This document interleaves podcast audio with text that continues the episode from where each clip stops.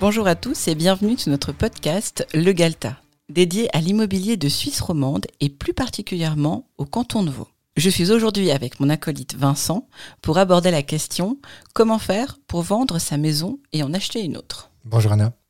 Bonjour. Du coup, est-il possible de combiner vente et achat? Alors oui, c'est possible, mais il y a un grand mais. Parce qu'il faut vraiment faire en sorte que les choses se passent au mieux et il va falloir euh, bah, coordonner les actions du côté de la vente, ce qui n'est pas toujours évident, et en parallèle coordonner les actions au niveau de l'achat, ce qui n'est pas forcément évident non plus.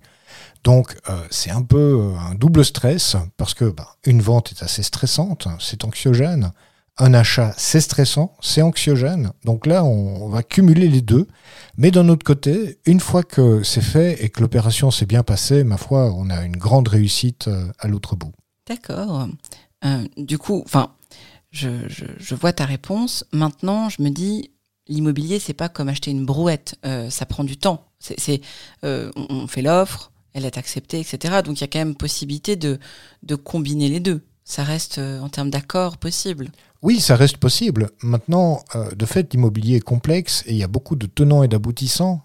tant que c'est pas signé, ce n'est pas vendu. Donc, c'est difficile d'avoir des certitudes et de, d'avoir un engagement de la part de potentiels acheteurs tant qu'on n'a pas été chez le notaire.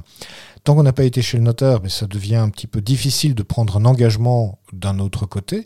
Donc il va vraiment falloir jouer le chef d'orchestre pour coordonner chacune des actions. Et en fait, on est face à une sorte d'équation avec beaucoup d'inconnus et beaucoup de variables. Et dans cette équation, à chaque fois que la moindre information change, bon, on a toute une nouvelle série de scénarios qui s'offrent à nous et qui permettent de résoudre la situation d'une façon ou d'une autre. Donc en fait, il faut vraiment être très vif d'esprit, analyser l'ensemble des situations, se donner euh, comment dire, un maximum de scénarios et puis éliminer tous ceux qui sont un petit peu euh, irréalisables pour ne favoriser que les deux ou trois scénarios qui sont les plus réalistes, je veux dire, et de cette façon-là, on va faire avancer les choses euh, pour réussir l'opération. D'accord. Et du coup, quels seraient tes, conseils À nouveau, je te demande tout tes conseils euh, pour que ça se passe le mieux possible?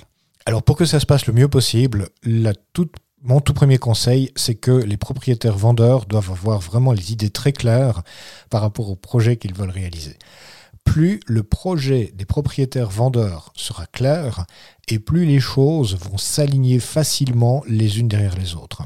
Parce que fondamentalement, on a deux grandes catégories d'options. La première option, c'est de faire une vente à terme, de collecter donc un acompte, cet acompte pouvant être utilisé pour verser un acompte pour son propre achat. D'accord, donc si je prends un exemple concret, mettons que hum, j'ai une maison à 1 million, euh, l'acompte c'est de combien déjà? Habituellement 10%. D'accord, donc euh, 100 000 mhm. si je ne suis pas trop mauvaise en calcul. Et effectivement, mettons qu'on achète un bien plus ou moins de la même valeur, à moins qu'on ait aussi des fonds propres un petit peu de notre côté, on pourrait euh, remettre cette somme directement pour nous-mêmes, je dirais pas sécuriser, mais en fait vraiment conclure euh, conclure la vente en fait l'achat de notre euh, prochaine euh, demeure. Oui, c'est absolument ça, c'est vraiment absolument ça.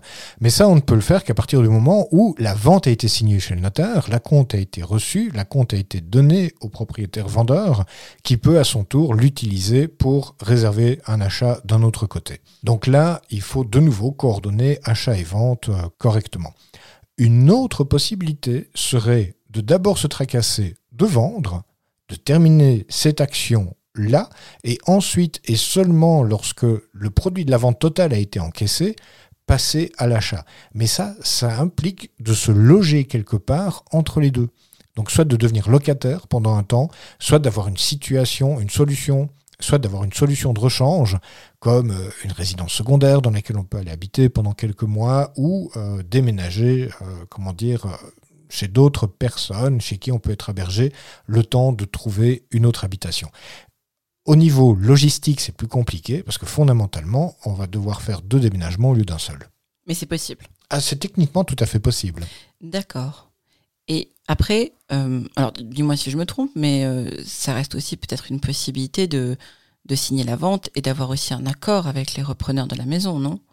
Ah oui, alors c'est sûr que dans la séquence, à partir du moment où on a mis en vente, qu'on a des potentiels acheteurs, ben, d'abord il faut trouver un accord sur le prix. le meilleur accord sur le prix, c'est le prix affiché, évidemment. Maintenant, euh, il se peut aussi qu'il y ait une négociation qui rentre en ligne de compte. Chaque vente est différente, de nouveau. À partir du moment où on a un accord sur le prix, après, on va trouver un accord sur le quand, le moment.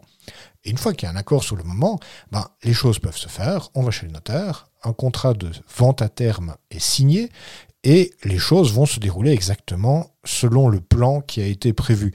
Donc par exemple, si on vend, admettons le 15 janvier, pour une vente à terme avec un terme au 15 juin, eh bien la somme totale sera versée le 15 juin. Le propriétaire vendeur pourra alors verser l'argent qu'il reçoit pour acheter autre chose à ce moment-là, mais peut lui-même faire un achat à terme euh, le 20 janvier, par exemple, pour prendre possession du bien au 15 juin également.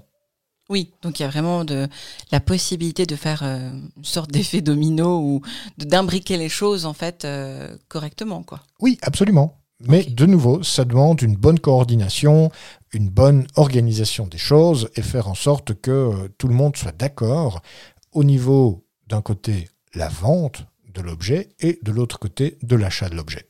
Super. Est-ce que tu voudrais rajouter quelque chose ou est-ce que tu as un autre conseil par rapport à, ce qu'on vient de voir? Ben, Ça demande quand même pas mal d'expérience pour pouvoir coordonner ses actions correctement, pour pouvoir éliminer euh, comment dire, beaucoup de facteurs de stress qui sont dus à des inconnus ou à, à des situations pour lesquelles on n'a vraiment aucune expérience. Donc le fait de travailler avec un courtier expérimenté, par exemple, va permettre d'adoucir tout le stress et va permettre de venir avec des solutions constructives et de pouvoir garder le dialogue euh, de chaque côté pour faire en sorte que les choses se passent harmonieusement. Super, merci beaucoup pour ta réponse. Je t'en prie. On se retrouve dans une semaine pour un nouvel épisode qui abordera les éléments à mettre en place pour réussir sa vente. Tout à programme. Tout à fait.